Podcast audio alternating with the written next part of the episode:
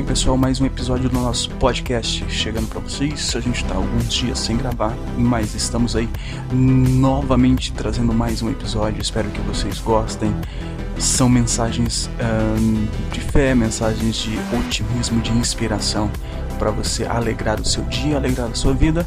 E vamos para mais esse episódio. Sejam bem-vindos ao nosso podcast.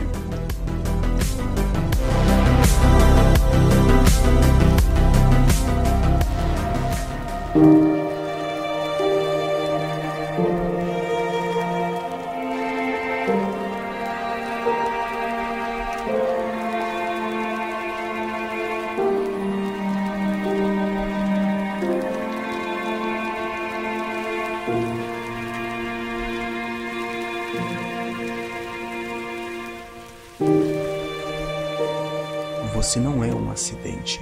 Seu nascimento não foi um erro ou um infortúnio, e sua vida não é um acaso da natureza. Muito antes de ser concebido por seus pais, você foi concebido na mente de Deus. Ele pensou em você primeiro.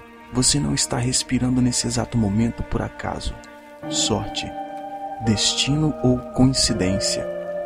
Você está vivo porque Deus quis criá-lo. Deus determinou cada pequeno detalhe de nosso corpo. Ele deliberadamente escolheu sua raça, a cor de sua pele, seu cabelo e todas as outras características. Ele fez seu corpo sob medida exatamente do jeito que queria. Ele também determinou os talentos naturais que você possuiria e a singularidade de sua personalidade. Uma vez que Deus o fez por um motivo, ele também decidiu o momento de seu nascimento e seu tempo de vida. Ele planejou os dias de sua vida antecipadamente, escolhendo o momento exato de seu nascimento e de sua morte.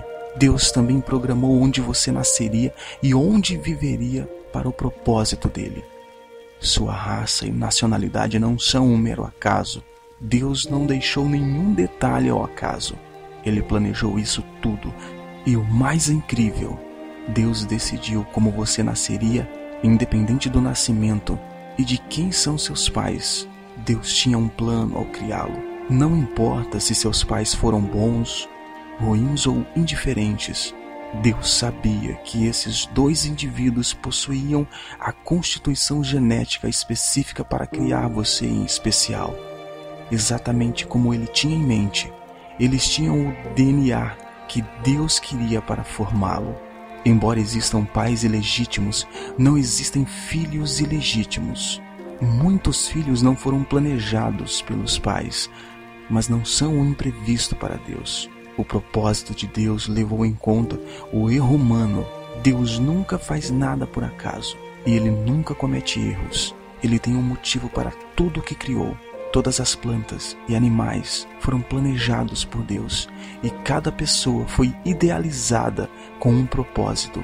E o motivo para Deus tê-lo criado foi o amor que ele tem por você.